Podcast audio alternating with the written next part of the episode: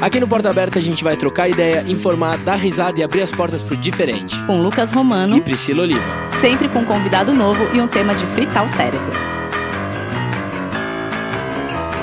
Sejam muito bem-vindos a mais um episódio de Porta Aberta. Olá, Bertinhas e Abertinhos. Como é que vai essa quarentena aí, Brasil? Todo mundo se cuidando direitinho, lavando as mãos direitinhos. Brasilzão, super importante antes de começar. Para você que tá ouvindo, a gente tá aí com uma responsabilidade social de não propagar essa pandemia do coronavírus, portanto, faça a sua parte. Pois é, esse é o nosso último programa presencial. A partir da semana que vem a gente vai começar as nossas entrevistas por Skype. Então, simbora combater essa epidemia junto, mas, tão, mas um pouquinho separado, né? Galera, no episódio de hoje a gente vai falar sobre um assunto muito importante e visto como um tabu para muitas mulheres. Você conversa com as suas amigas sobre sexo? Falar sobre a vida sexual para nós mulheres ainda é um tabu. No entanto, desapegar-se dos próprios preconceitos e pudores pode ser crucial para o bem-estar da sua saúde sexual. E para ajudar a gente a bater um papo sobre esse assunto, convidamos ela, que é psicóloga, educadora e terapeuta sexual e apresentadora do podcast Sexo sexoterapia. Recebam, por favor, Ana Canosa. Uma salva de palmas. しょう。Ana, seja Olá, muito bem-vinda. Tudo bem? Bem-vinda. Obrigada pelo convite, é um prazer estar com vocês. Não, muito obrigada. A gente que agradece pela disponibilidade e ainda a disponibilidade de fazer por Skype pra gente aí todo mundo ficar cuidadinho. Pois é, assim vamos que vamos, né? Vamos que vamos. Ana, eu queria começar com algumas introduções assim do tema, mas eu tô muito curioso aqui que num país onde a prática sexual é historicamente reprimida, sobretudo em relação à mulher, como se não fosse legítimo, né, vivenciar o sexo apenas por prazer prazer e o homem sempre dito como esse provedor dentro dessa sociedade patriarcal, eu queria muito saber como surgiu a ideia de você ser educadora sexual, da onde partiu esse movimento e se você teve que enfrentar muitos preconceitos ou como foi essa sua vinda até para onde você está hoje, assim. Então, eu me formei em 1994, quer dizer, na verdade, em 1995. Eu fiz o primeiro curso de pós-graduação em educação e sexualidade que teve em São Paulo. Num momento em que a sexualidade era pouco falada tinham muitos mitos e tabus, enfim, né? Não tinham quase sexólogos no, no país. Eu, eu quase sou da segunda geração, a gente tinha Marilena Matarazzo, que falava sobre sexualidade casais, tinha Marta Suplicy e alguns outros profissionais, Ricardo Cavalcante, Oswaldo Martins, a Sônia Daúde, algumas pessoas que já estavam trabalhando com o tema. Então, embora o tema fosse muito menos falado, muito mais tabu envolvido, eu sinto que era uma época em que a educação educação e a saúde estavam voltadas para a temática. Uhum. Então, até, até, por conta da epidemia do HIV, uhum. da AIDS, né? Então, eu sinto que a sociedade estava aberta a poder olhar para isso e olhar para a educação sexual como uma possibilidade importante. Então, os próprios mecanismos do, do, do governo. Então, embora fosse muito tabu, a gente tinha um espaço assim interessante para começar a trabalhar com projetos de educação sexual, por exemplo. Eu entrei meio sem querer, é, embora as pessoas sabiam de mim antes de mim. Ai, que legal! Porque quando eu falo para alguém que eu sou sexólogo, quando eu encontro alguém da minha época de escola ou de faculdade, as pessoas dizem, ah, é a sua cara. Então eu só não tinha essa percepção. Eu fui para uma consulta no ginecologista, meu ginecologista na época era um dos coordenadores do curso e falou, meu, é a sua cara. Todo mundo falou para mim, é a minha cara. Eu não sei se é porque eu gostava de sexo, uhum. é, ou porque eu falava de maneira muito espontânea já sobre o assunto, numa época que não era muito habitual as minhas amigas falarem, né? Uhum nem na época da, da escola, muito menos na época da faculdade. É, enfim, e daí eu me apaixonei pelo tema. Os homens se intimidam com uma sexóloga? Aquela pergunta individual, né? Sim. Aquela pergunta da festa, né? Sim. Porque a gente vira sempre motivo. A, a gente é o ponto de referência Exato. de todas as festas. Sobre a minha perspectiva, a minha experiência pessoal, a minha vivência, quando eu comecei a fazer meu curso, eu me tornei sexóloga, eu já era casada com meu primeiro marido. Uhum. Então eu não sentia ah, muito ah, essa essa alguma coisa preocupante na minha atividade, na minha experiência sexual. Mas eu tive um período em que eu me divorciei do meu primeiro marido e, e, e até eu, eu, me casar de novo com o Paulo, que é meu marido atual. E sim, né, nesse período é, foi, eu já tive, tive, situações bem difíceis, várias brochadas, várias, várias brochadas, com homens de diversos, de diversas idades e pô, é, eu não podia nem falar. Teve uma época que eu nem falava mais. Eu dizia que eu era arquiteta de interior anteriores, porque os caras broxar. Então eu nem falava mais, né? E eu sinto, por exemplo, que essa é uma desconstrução interessante quando eu, porque eu faço consultório também, e é uma desconstrução boa com os meus pacientes homens, porque uhum. é, num primeiro momento abrir a, né, o coração e a intimidade para uma profissional, uma mulher, é, num consultório, dizendo que o cara tem ejaculação precoce ou uhum. que ele uhum. tem disfunção erétil, é uma desconstrução. Eu acho que é difícil, porque é um tema já de intimidade que todo mundo tem um pouco de dificuldade, as mulheres também têm dificuldade em dizer, porque a gente vai criando alguns tipos de julgamentos sobre o comportamento sexual feminino e masculino, Sim, independente da orientação sexual e da identidade de gênero. Então as pessoas já têm, já ficam meio tímidas para falar, né? Porque você sempre acha que o outro vai escutar de um jeito a fazer um julgamento muito dependendo de que, do que você idealiza como uhum. comportamento sexual normal e devido, né? E o necessário. Então, se o homem constrói uma identidade a partir da ideia de que ele sempre tem que desejar, ele sempre tem que transar, e ele tem que ser o fodão na cama, acabou. A hora que ele vai dizer que ele não é, isso já gera um desconforto. Uhum. Então, nesse sentido, eu sinto no consultório uma certa timidez, etc. Mas é muito legal também poder ajudar no sentido dessa desconstrução, né? Ótimo. E Ana, dentro da sua experiência, né, dentro do consultório, quais que você acha que são os traumas mais comuns relacionados a sexo e sexualidade que as mulheres carregam? Trauma, abuso sexual e violência sexual. Assédio, abuso e violência. É, e se eu, se eu for falar em trauma mesmo, eu acho que esse tipo de, de violência, boa parte das mulheres passaram. Eu acho que todas as mulheres, no final das contas, têm uma história para contar uhum. de um cara que abriu a calça no meio da rua, no carro, até o outro que abusou, sabe? Então é, é, uhum. muito ruim isso. E as experiências podem ser muito traumáticas, dependendo de como elas acontecem. A violência psicológica também provoca trauma, né? E eu acho que a iniciação sexual das pessoas, seja mulheres ou homens, é muito importante também. Então, quando você tem uma iniciação sexual que você está envolvida com o outro e o outro não acolhe esse com carinho, com cuidado, eu acho que isso também pode virar uma marca. Eu não diria um uhum. trauma, mas uma marca. Acho que a infidelidade conjugal é uma outra marca uhum. que pode incidir sobre sintomas sexuais, né? Então, por exemplo, mulheres que sofreram situações em que elas é, foram traídas de um jeito muito ruim ou que elas interpretam como muito negativo e que passam então a se defender do masculino ou do feminino, caso se for uma relação afetiva, com uma dificuldade de entrega. Então isso também é uma marca. Eu não sei se seria um trauma, mas acho que uma marca. Ah, uma outra marca forte também que pode virar até uma marca traumática, dependendo é, da intensidade, da força que isso carrega, de julgamento moral, também é a questão da repressão sexual sexual em algumas uhum. famílias e núcleos sociais. Então, cenas, por exemplo, de a mãe pegar a criança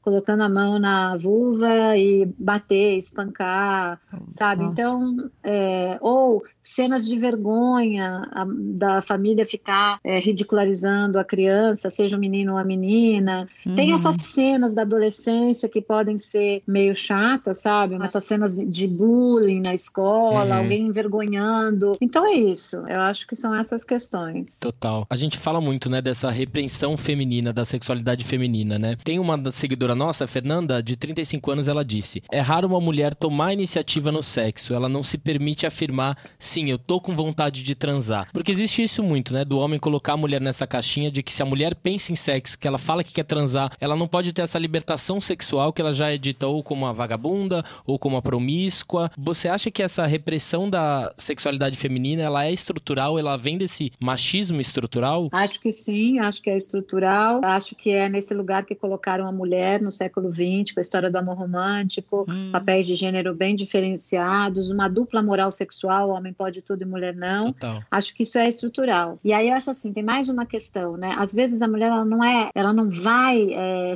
ter, tomar iniciativa porque ela um, cria ideias na cabeça de que o parceiro não vai querer ou porque ela vai ser muito saidinha ou enfim. A segunda questão é porque ela aprendeu que ela tem que ser desejada. Ela aprendeu culturalmente que ela é a figura a ser desejada e o homem é a figura a ser desejante ou o outro não necessariamente o homem. Uhum. Você vê em, em, relações homoafetivas de mulheres lésbicas ou mulheres que fazem sexo com mulheres, isso também acontece. Às vezes, uma das mulheres se coloca no papel de ser desejada e a outra mulher se coloca no papel de ser sempre a desejante e aí se enraizam nesses papéis uhum. e não saem desses papéis. Agora, eu queria chamar também a atenção que as coisas mudaram muito. E os homens, é, a gente não está falando de homens machistas e agressivos e violentos, que se a mulher uhum. tomar iniciativa, o cara vai virar e falar onde você aprendeu isso e dar uma porrada nela. Não estou falando desse tipo de homem. Uhum. Eu estou falando dos homens dessa nova geração, homens mais esclarecidos e tal. Eles gostam quando as mulheres tomam iniciativa, sabe? Mesmo uhum. quando não se fala de sexo naquele, naquele relacionamento, tem homens que adoram que a mulher é dona do próprio desejo, uhum. que ela é autônoma, que ela fala, faz isso aqui, eu vou chupar aqui, vamos aí. Então, assim, é, eu acho também que as mulheres precisam fazer um enfrentamento individual sobre isso, porque muitas vezes o fantasma está muito mais na cabeça da mulher do que, na verdade, naquele parceiro com quem ela está. E aí, outra coisa que eu vou dizer, assim, se você está com um cara que a hora que você tomar a iniciativa vai virar para você e falar, ai, sabe, sai daqui, pelo amor de Deus, entendeu? Joga fora, Mas né? Mas se você tá saindo com um cara agora, no começo de um relacionamento, e o cara achar que você não pode ser autônoma, nem tomar iniciativa, sai, meu, muda de Total. andar. Cada um é dona de si, meu bem.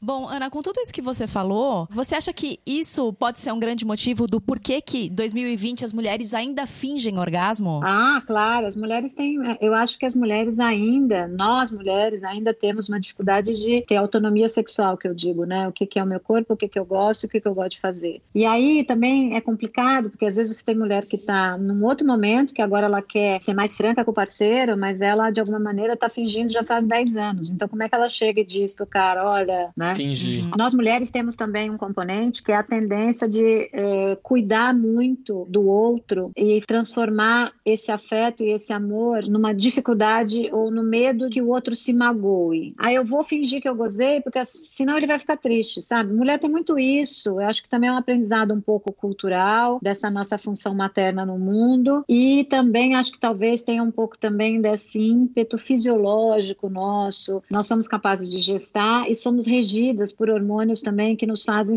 vamos dizer, um pouquinho mais de ímpeto uhum. natural à empatia. Digo ímpeto natural porque uhum. eu não uhum. quero que os homens escutem isso e falem, ah, então é porque fisiologicamente eu não sou, então foda-se, eu vou ser egoísta. Não é isso, porque empatia também é alguma coisa que a gente aprende a desenvolver, né? Sim, sim. Então, eu acho que a gente fica preocupada. Então, se o cara se você não goza com penetração, o cara fica triste, porque isso ainda acontece, a mulher pega e acaba fingindo que gozou para ele ficar feliz.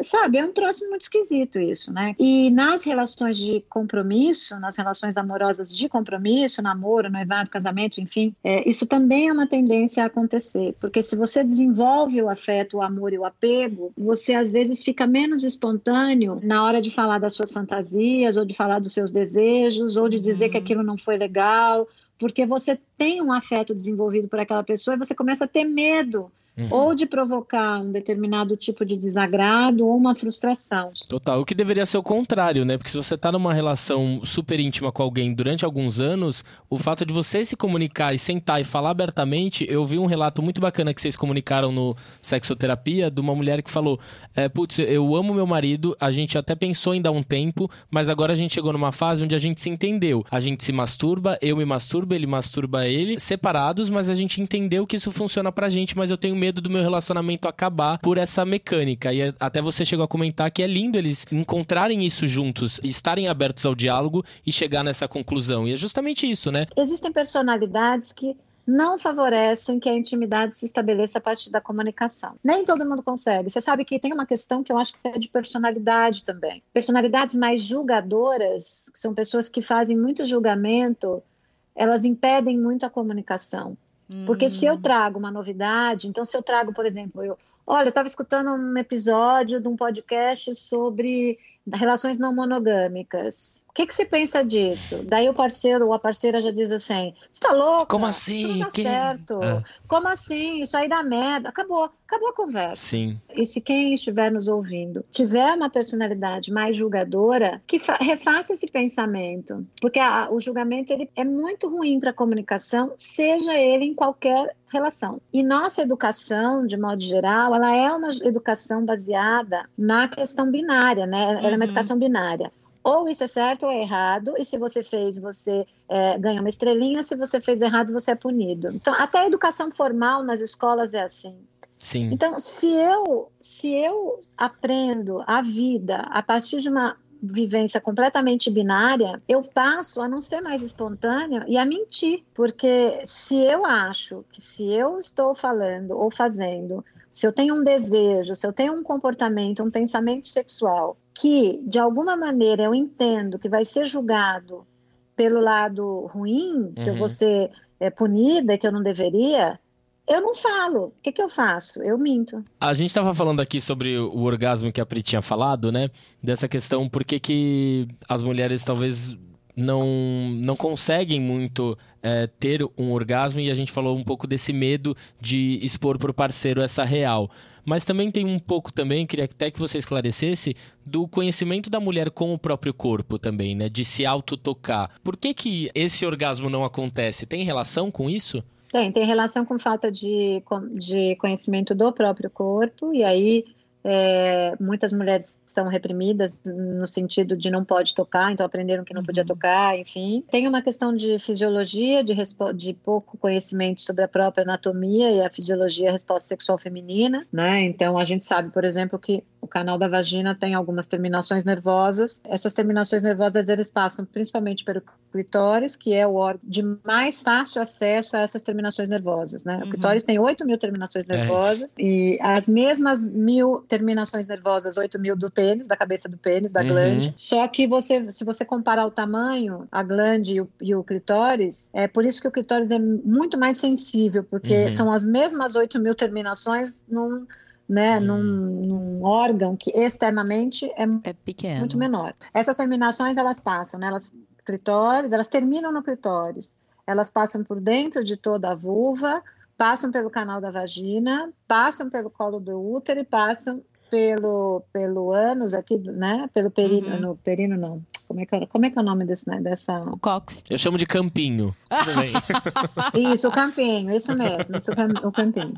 Perpassam o colo do útero, o períneo, o ânus e sobem pela medula para até o cérebro, né? Porque é toda essa resposta sexual ela envolve genitais e envolve toda a resposta cerebral, Uhum. né? Do- dos estímulos, de como você absorve o, o estímulo sexual. Algumas mulheres conseguem, por exemplo, ter orgasmo com a penetração Uhum.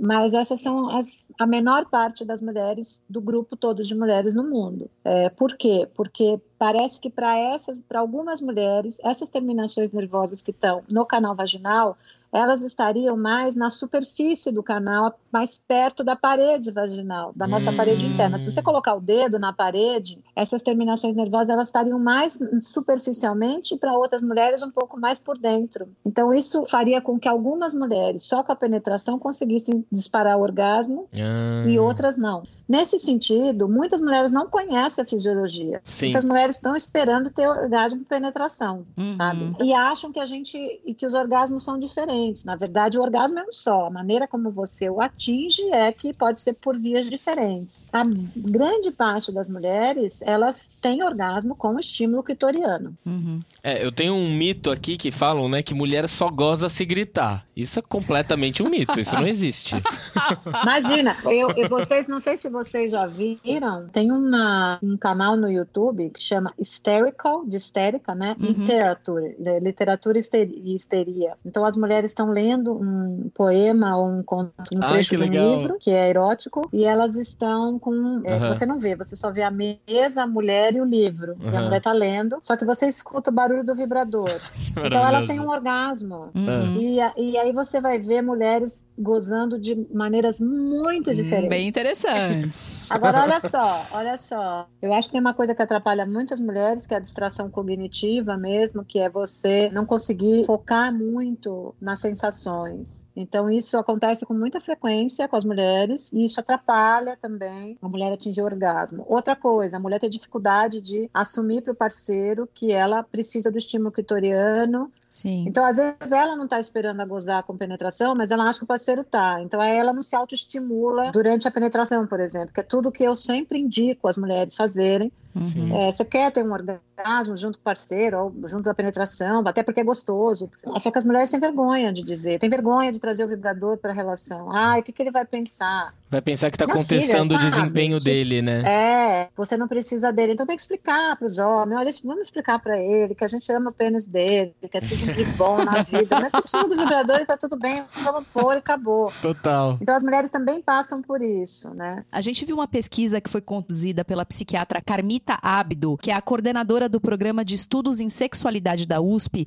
que cerca de 40% das brasileiras não costumam se masturbar. Dessas 40%, 19% jamais experimentaram a prática. Para muitas mulheres é mais gostoso ser tocada no clitóris, masturbar-se ou receber sexo oral do que a própria penetração. E muitas mulheres esperam iniciar a vida sexual para serem tocadas por outras pessoas antes de saberem se tocar. Por que, que existe esse tabu da masturbação feminina? E por que, que as mulheres que aceitam mais a masturbação têm menos problemas sexuais? A masturbação, ela sofreu uma repressão que é histórica, né? Tanto a masturbação masculina quanto a feminina.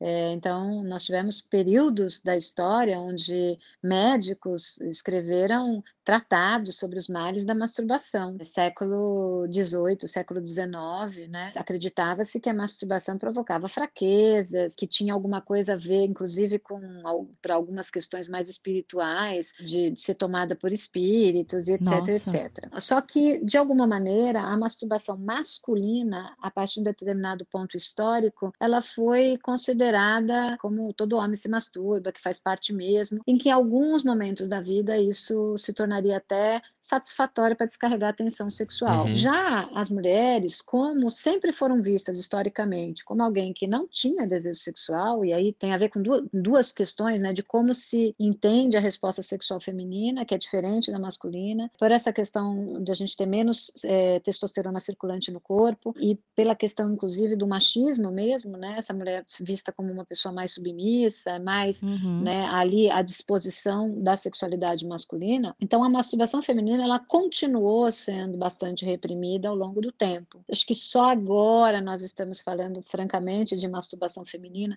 O mercado erótico tem se desenvolvido muito, as mulheres têm comprado vibradores para se masturbar.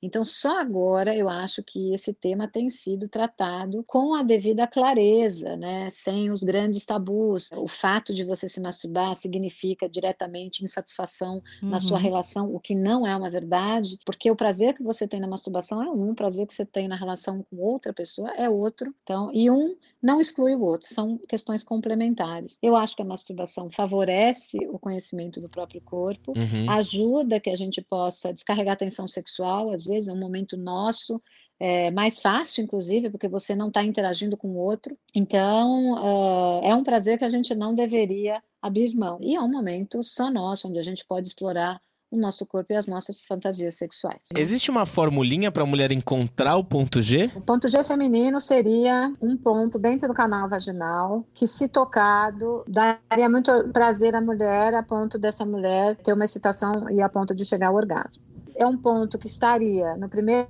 terço anterior do canal vaginal. Então, isso significa Uhum. o quê? Que você, de pé, uma mulher de pé, deveria pegar os dois dedos indicadores e colocar esses dedos em formato de gancho para dentro da vagina na parte anterior, né? na parte da frente, digamos assim, e tocar. É, você pode fazer isso sozinha, você pode fazer isso com um vibrador. Tem vibradores que eles já são meio tortinhos, inclusive, Uhum. é, já para Aham. ponto G, vibrador para ponto G. E a pessoa com quem está, por exemplo, com você, pode fazer né, essa exploração digital, vamos dizer assim. A na Priscila tá anotando aqui Tô já. anotando aqui, Brasil.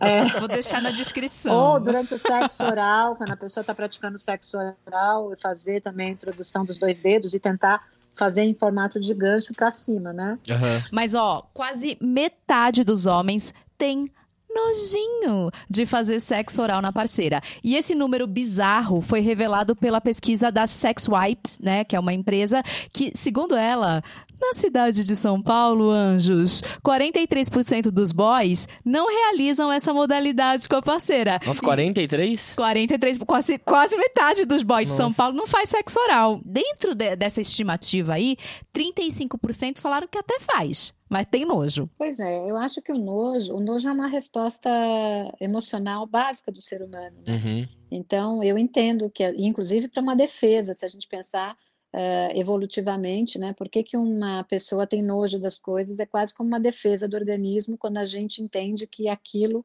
pode nos fazer mal. Então é uma emoção básica. Então eu entendo que as pessoas tenham nojo. Acho que é, tem uma coisa da, da, da vulva feminina e da vagina ter molha, ser molhada, e tem gente que não gosta muito dessa coisa mais molhada mesmo, tem um certo incômodo. É, por outro lado, eu acho que também pode ser um pouco uh, ligado a uma coisa de sujeira ou de falta de conhecimento do genital feminino, né, ou de falta de contato, enfim, ou até um pouco de preguiça, sabe? Às vezes eu acho que as pessoas têm um pouco de preguiça de se lançarem a determinados tipos de prática, né? É, enfim, taca papel filme e filme de PVC na vulva e vai embora, e vamos fazer que é bom. Gente, é o seguinte, a vagina obviamente tem cheiros particulares, como qualquer parte do corpo de qualquer ser humano, né? uhum. né? Agora, ela só vai cheirar mal se a mulher tiver algum problema, estiver com alguma bactéria, uhum. é, alguma doença, é, algum tipo de fungo ou coisa assim. Caso contrário, ela tem um cheiro natural. Comer um né? repolho né? ali. Sim, a alimentação pode influenciar ah, muito. jura? Fiz uma sim, piada. Sim, sim. Não, não, não. pode influenciar super. É, mas é um cheiro natural da vagina, né? Uhum. É claro que também tem a questão dos hábitos higiênicos e tudo mais, mas uma mulher que cuida da sua higiene, ali é um cheiro normal. Ou as rolas, as rolas são tudo cheirosas. Mas é muito engraçado você falar isso também, porque tem muitas mulheres que sofrem pelo excesso de limpeza. Acho que justamente Sim. por ter essa questão de achar que os homens têm essa aversão ao cheiro alguma coisa, existe esse excesso de limpeza que pode ser prejudicial à saúde e tá relacionada não ao tabu, mas à falta de informação. Sim, não, e inclusive o excesso de limpeza pode gerar mais cheiro, porque você mexe no pH da região ou você pode fazer com que fungos se instalem porque você tá danificando aquela flora e aí a coisa começa a se propagar, né? Bom, eu acho meio bizarro essa. E acho que não existe explicação lógica para alguém sentir nojo da pessoa que o atrai sexualmente, que não envolva aí qualquer cultura uhum. machista, né?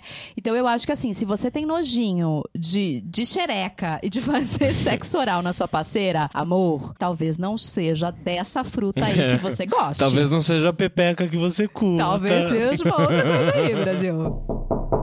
Ana, uma dúvida, assim, que eu acho que é uma questão de muitas mulheres, né? Tanto das mulheres jovens quanto das mulheres mais velhas. Você acha que hoje as mulheres na terceira idade, elas estão mais ativas? Elas já são mais sexualmente ativas do que era, por exemplo, a geração das nossas avós? Ah, eu não tenho dúvida que sim. Eu dou aula para a terceira idade já fazem 20 anos, né? Comecei na PUC. Lá eles têm um projeto de aulas para maturidade já acho que uns 23 anos. E eu percebo, por exemplo, exemplo, a mudança de valores e de perspectiva sobre a sexualidade daquela época quando eu comecei até hoje, né? Então, hoje, por exemplo, nas aulas, as pessoas da terceira idade são muito mais abertas, elas participam mais da aula, se colocam mais do que antigamente, uhum. né? Então, as dúvidas hoje na aula que surgem são muito mais explicitadas com tranquilidade. Naquela época, não. Por que disso, né? Nós falamos mais de sexualidade, a sexologia clínica, né, ela avançou avançou muito mais, tanto na perspectiva dos estudos médicos, clínicos, quanto na perspectiva de reflexões sobre identidade de gênero, sobre comportamento, né, práticas uhum. sexuais. Uhum. Então, eu acho que tem esse tipo de avanço, tem os avanços da medicina também, relacionado às queixas que as mulheres têm na fase do envelhecimento mesmo, principalmente com as quedas hormonais na menopausa, então, a gente também tem avanços nessa área, tem avanços na área estética também, e reflexões sobre envelhecimento feminino, uhum. beleza. Então, também a gente tem visto uma mudança na maneira como as mulheres querem é, ser vistas, né, nessa invisibilidade que a mulher, a partir dos 50 anos, tem na nossa cultura, ainda tem, mas acho que isso já está mudando, com a própria perspectiva do empoderamento feminino, da sororidade feminina. Então, tudo isso tem favorecido, sim, que as pessoas na terceira idade, mulheres e homens, usufruam do prazer sexual com uma melhor qualidade de vida mesmo, combatendo, inclusive, os problemas ou alguns problemas que o envelhecimento podem trazer é, e comprometimentos na resposta sexual. Agora, Ana, mais uma dúvida. Acho que é uma dúvida nossa e de todos os abertinhos e abertinhas aqui. Exato. O que, que é uma vida sexual satisfatória? Tem, tem uma regrinha? Então, é, quando a gente pensa em vida sexual satisfatória, a gente tem que pensar em algumas questões. Sob o ponto de vista da resposta sexual das pessoas, uma vida satisfatória seria é, a sua resposta sexual correr de maneira saudável. Então, é você ter aspectos dessa resposta preservados né, e funcionantes, sendo funcionais. Seria o desejo, a excitação, o orgasmo e a resolução. Total. Então, esse ponto de vista seria o ponto de vista fisiológico da resposta uhum. do corpo. Então, se eu tenho algum tipo de problema é, em alguma parte dessa resposta, eu posso então dizer que eu estou com uma vida sexual não saudável. Só que veja só, nem todo mundo prioriza o sexo, e aí a gente já vai entrar numa outra escala de valor. Então, é, eu posso ter, inclusive, a minha resposta sexual preservada e saudável, mas emocionalmente nem está muito aí ligando para isso. Né? Então, não é porque o meu corpo pode me trazer um tipo de prazer que emocionalmente eu preciso desse prazer. Então, é uhum. bom que a uhum. gente entenda isso, porque nós temos, por exemplo, pessoas que se autodenominam assexuais, que elas têm a resposta sexual preservada, elas podem inclusive se masturbar e ter algum tipo de prazer, mas elas não sentem vontade de fazer sexo com ninguém, não sentem atração e o sexo quase não faz muito sentido, o sexo com outra pessoa. Eu trouxe só esse exemplo para a gente entender que quando a gente pensa em sexualidade ou em satisfação sexual, a gente tem que pensar nas suas várias dimensões. Sim. Sob o ponto de vista emocional ainda, a gente pode pensar também que eu posso me satisfazer sexualmente se eu me sentir desejada pelo outro, né? Aí eu já não estou nem mais falando da resposta e não estou nem falando da minha atração pelo outro, eu estou uhum. falando do que o sexo significa para mim como é, uma questão subjetiva. Então, este conceito de satisfação sexual ele vai envolver no meu ponto de vista, não só a questão fisiológica do meu corpo e o meu corpo poder responder ao estímulo sexual, como também da maneira como eu me coloco no mundo e como eu me relaciono com as outras hum, pessoas. Entendi. É, a gente, é, quando pensa em pesquisa, por exemplo, de satisfação conjugal, a gente vê algumas pesquisas que vão apontando que, por exemplo, fazer sexo uma vez por semana em relações compromisso já é satisfatório. Mas para algumas pessoas, essa resposta pode ser insuficiente, porque para aquela pessoa especificamente, é, uma vez por semana é pouco. Então, essa satisfação sexual, ela vai envolver muitas dimensões e cada indivíduo vai, então, fazer a sua própria fórmula de satisfação sexual. Hum, entendi. Total. É, Ana, a gente conversou bastante sobre essa,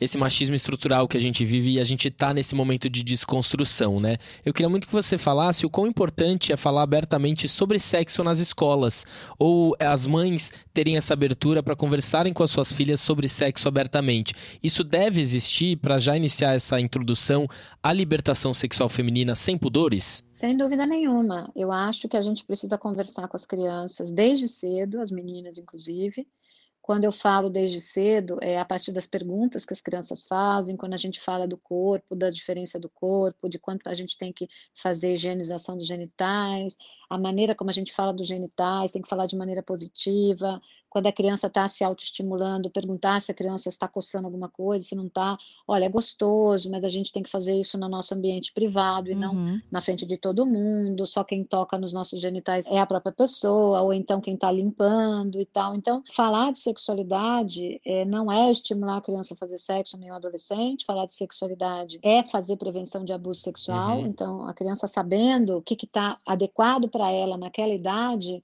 e sabendo o que não é adequado, ela é capaz de chegar para os pais e falar. É tão importante isso, porque se ela entende que ela está fazendo alguma coisa que é errada, ou que esse assunto é proibido, se ela tiver algum problema nessa esfera, ela não vai falar. Ela não vai dizer que um cara parou ela no meio da rua para mostrar o pênis para ela, se for uma menina de 12 12, 13 anos, ela não vai, porque ela, ela acha que ela vai ser julgada por isso, que ela pode ser punida. Uhum. Então, a importância da fala da sexualidade é que a gente possa construir um saber sexual é, que seja é, ao longo do processo do desenvolvimento. Então, eu vou tendo uma informação aqui, aí um pouquinho mais velha, a gente vai tendo outra informação, uhum. aí a gente vai entendendo o que, que é sexo, a gente vai entendendo namoro, o que, que é responsabilidade, aí a gente vai entendendo sobre mudança do corpo. Então, ah, aquela mãe que fala: "Não, mas a minha filha nunca perguntou nada". Qual é o momento de falar? Pré-puberdade, o momento que vai mudar o corpo, que ela vai menstruar, então precisa começar a falar. Sempre sempre tem muito assunto, né? Os amiguinhos da escola, o namoradinho, a namoradinha, entre aspas, toda a televisão, Netflix, Sex Education, por exemplo, é, que é uma é uma série incrível para os pais poderem assistir junto com seus filhos adolescentes. Ai, que legal. Então, assim, tem que falar muito, muito. E a escola, ela tem que ser parceira da família nesse sentido. A família não dá conta de lidar com tantos conceitos é, como a escola dá.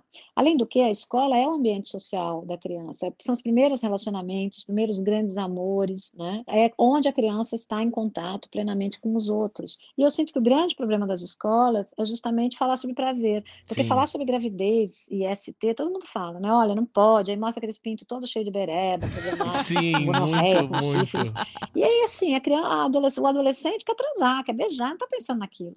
Então, é um tema de suma importância. Sim. Falar de sexualidade não é só falar de conceito sexual, é falar sobre identidade, sobre relacionamento, sobre gênero. É muito bom quando os filhos da gente têm confiança nos pais para falar sobre os seus fenômenos, inclusive sobre a sua ereção. Meu filho mesmo fala, ai mãe, meu pinto tá ficando duro. Eu falo, né, filho, que legal, você vê como é que, que coisa mais interessante é isso, o pênis ficar duro, né? É um fenômeno do, do masculino, eu acho ai, tão legal. legal. Ele é mãe, mas às vezes incomoda na escola, eu tenho vergonha. Ah, é verdade, filho, é verdade, né? Porque a gente sabe que é alguma coisa da intimidade e de repente você não tá nem pensando em nada e esse pênis fica duro.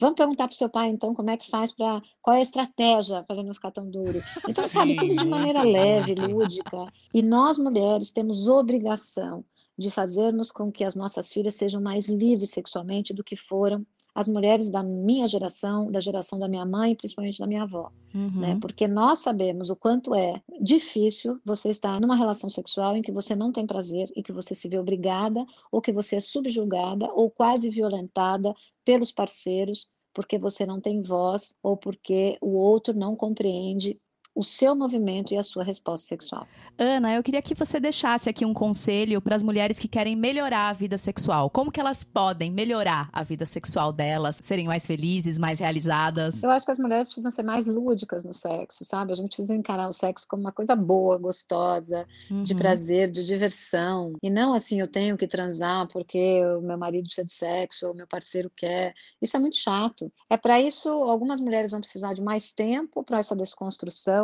então, eu acho que consumir conteúdo de qualidade, falar com outras mulheres, participar de rodas de conversa, ler livros sobre sexualidade feminina, seguir uhum. pessoas, sei lá, perfis que tratam do tema de um jeito que a pessoa gosta, curte, é, fazer um trabalho mesmo de desconstrução né, e de conhecimento sobre o corpo, sabe? Ser curioso, brincar, comprar umas coisinhas aí para brincar com o parceiro, com a parceira, então, e tentar transformar isso numa coisa divertida e não só alguma coisa que a gente tenha que ter tabela ou fazer sempre do mesmo jeito. Eu acho que a gente tem que se lançar nessa ludicidade, nessa exploração do prazer. Arrasou. Ana, seguinte, a gente tem um quadro aqui no nosso podcast onde a gente abre a porta para alguém ou alguma situação, algum sentimento e depois a gente fecha essa porta para alguém ou também alguma outra situação.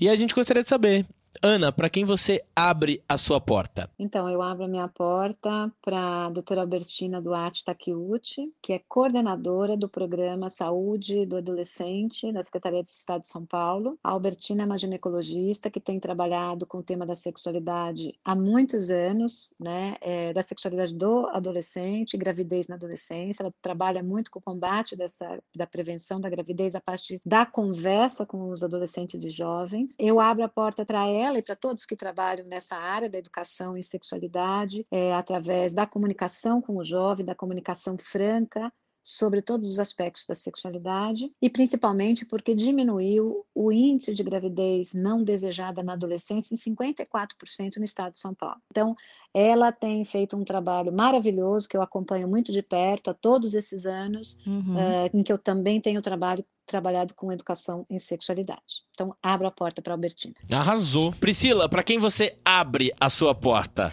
Eu vou abrir a minha porta para um movimento que eu não conhecia, tá? Eu vou abrir a minha porta para a Associação de Ginecologistas e Obstetras de Minas Gerais, que lançou um movimento Menos Pudor, Mais Poder, que após eles passarem por uma série de censuras nas redes sociais por conta das postagens informativas que eles que continham palavras como vagina, sexo e prazer, a entidade então resolveu liderar um movimento para conscientizar sobre a importância da mulher conhecer o seu corpo e ir regularmente ao ginecologista. Eles fizeram uma pesquisa, vocês acreditam que é, a pesquisa revelou que mais de 26 milhões de brasileiras estão com a saúde ginecológica desassistida e 11% das mulheres não vão ao ginecologista por vergonha? Sério? Pois é, Nossa. é, e isso aí interfere completamente na saúde da mulher, né?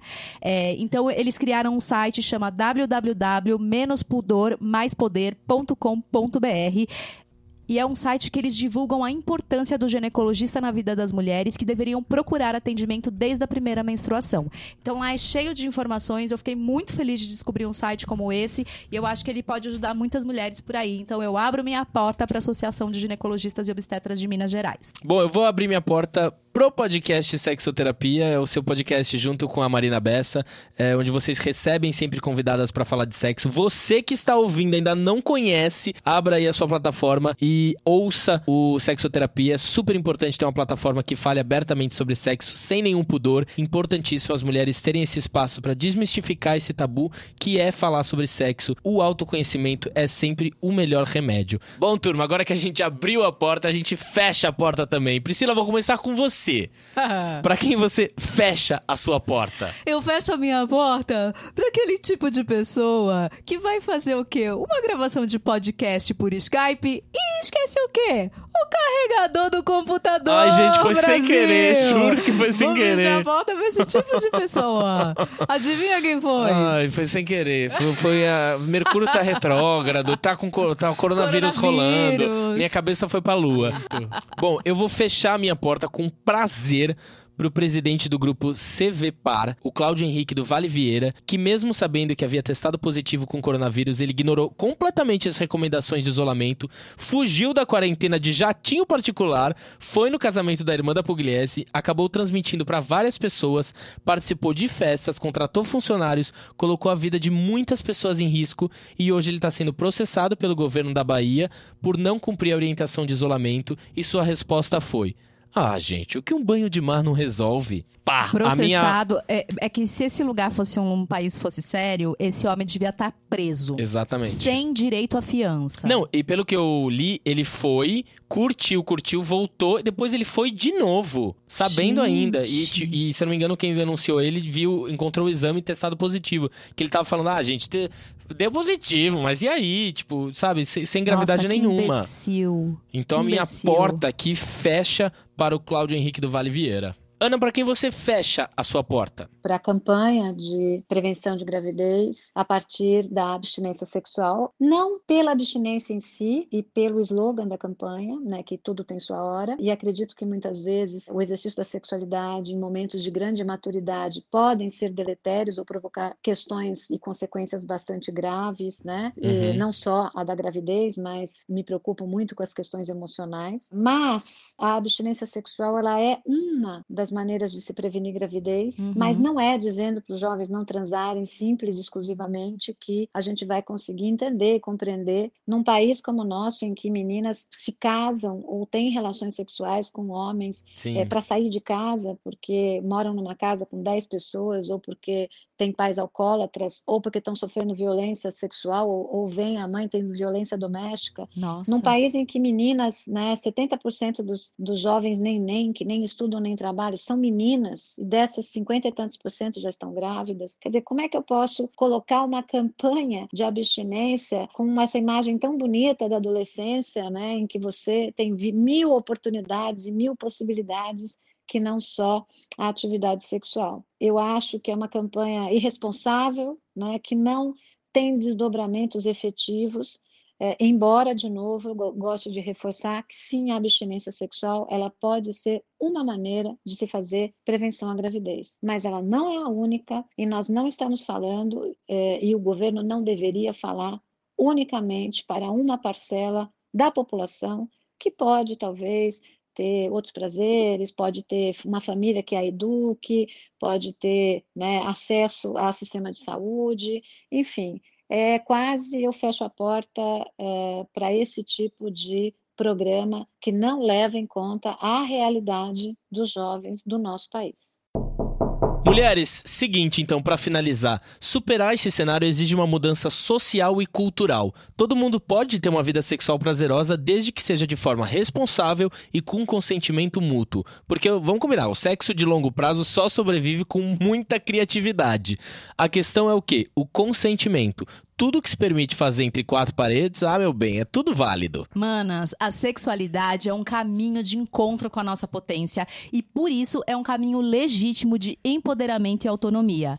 E nós, mulheres, descobrindo os nossos próprios corpos, nós tendemos a buscar cada vez mais o prazer sem vergonha ou culpa e, mais ainda, a gente para de se enxergar como veículo de prazer masculino. Falar sobre sexo e sexualidade é muito libertador, especialmente quando entendemos que essa orientação é o que pode fazer de nós pessoas ainda mais saudáveis. Bom, Ana, a gente aqui do Porta Aberta queria muito, muito, muito agradecer a sua participação. Foi maravilhoso esse papo. Espero que tenha clareado a mente de muitas mulheres, né? Nesse mês das mulheres que a gente teve aqui. E obrigada, Ana. Assim, foi, foi um programa típico que a gente fez por Skype. Algumas coisinhas deram errado, mas acontece, gente. É, é assim, é normal. Tempos obrigada. de coronavírus. coronavírus. Ana, muito obrigada. Obrigada pela disponibilidade, obrigada pela paciência e muito obrigada pelo trabalho que você faz para nós, mulheres. Porque eu tenho certeza que você ajuda muito a gente a melhorar a nossa vida sexual. Imagina, eu, eu Agradeço o convite, me sinto muito honrada, gosto muito de fazer esse trabalho, admiro que vocês também estejam fazendo trabalhos de comunicação tão importantes de fazer as pessoas refletirem sobre vários temas e, e importantemente, né, exclusivamente o da sexualidade, que foi o que vocês fizeram hoje. E é isso, as pessoas que quiserem é, me seguir, então, como vocês já falaram no início, eu tenho um podcast, que é o podcast Sexoterapia, e também no YouTube e também no site da UOL Universa, porque esse podcast é uma produção uh, da Universa, né, do site da marca feminina do UOL, que eu faço junto com a Marina Bessa, que é editora-chefe da Universa. É, então sigam lá o nosso podcast e eu coloco muito conteúdo no meu Instagram, que eu gosto de fazer, eu sou a pessoa do textão, que é o arroba Ana Canosa, tudo junto, minúsculo com S, Ana Canosa. E tem o meu site também, que é o www.anacanosa.com.br. Um beijo para todo mundo. Desejo que a gente passe por esse período difícil que nós estamos vivendo agora com o coronavírus, é, que vocês fiquem juntinho das pessoas que vocês amam, que vocês sigam as recomendações para a gente passar por esse período da maneira mais amorosa e responsável possível e que sejam felizes com os seus próprios corpos, que busquem o prazer sexual, que negociem com seus parceiros e parceiras, que se comuniquem melhor sobre sexualidade, respeitem-se entendam-se, entendam seus próprios limites e acho que dessa maneira a gente vai ter uma vida é, mais prazerosa, mais de acordo com o nosso, nosso estar no mundo. E o nosso estar no mundo pode se desenvolver e o que nós somos hoje não necessariamente seremos amanhã. Nós somos seres impermanentes e a impermanência dos sentimentos e dos comportamentos faz parte e é a regra e não a exceção. Bom, é isso, galera. Para você que está nos ouvindo, todo sábado estaremos aqui para bater um papo. Segue a gente no Instagram, arroba Porta Aberta Podcast. Aproveita que a gente tá o quê? Fazendo um retiro forçado dentro de casa. Dá uma maratonada no Porta Aberta, tem um monte de episódio, um melhor que o outro. Ouve, ouve tudo, galera. Depois manda uma mensagem lá pra gente dizendo o que, que você achou. E ó, se cuidem, evitem sair de casa e, por favor, gente, vamos cuidar Fiquem dos mais velhos. em casa. Beijo, galera. Um beijo. Um beijo pra vocês.